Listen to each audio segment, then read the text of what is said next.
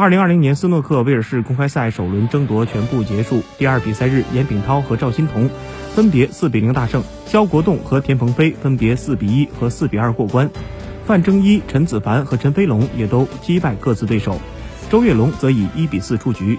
中国多位球手陆续出战，严炳涛首轮对阵霍尔特，比赛中严炳涛攻防两端全面发力。首局和第三局通过防守拿下，第二局和第四局打出单杆六十一分和六十四分胜出，四比零横扫晋级。赵欣彤对阵刚刚获得大奖赛亚军的多特，直落四局以四比零零封过关。第三局和第四局先后打出单杆七十五分和一百分。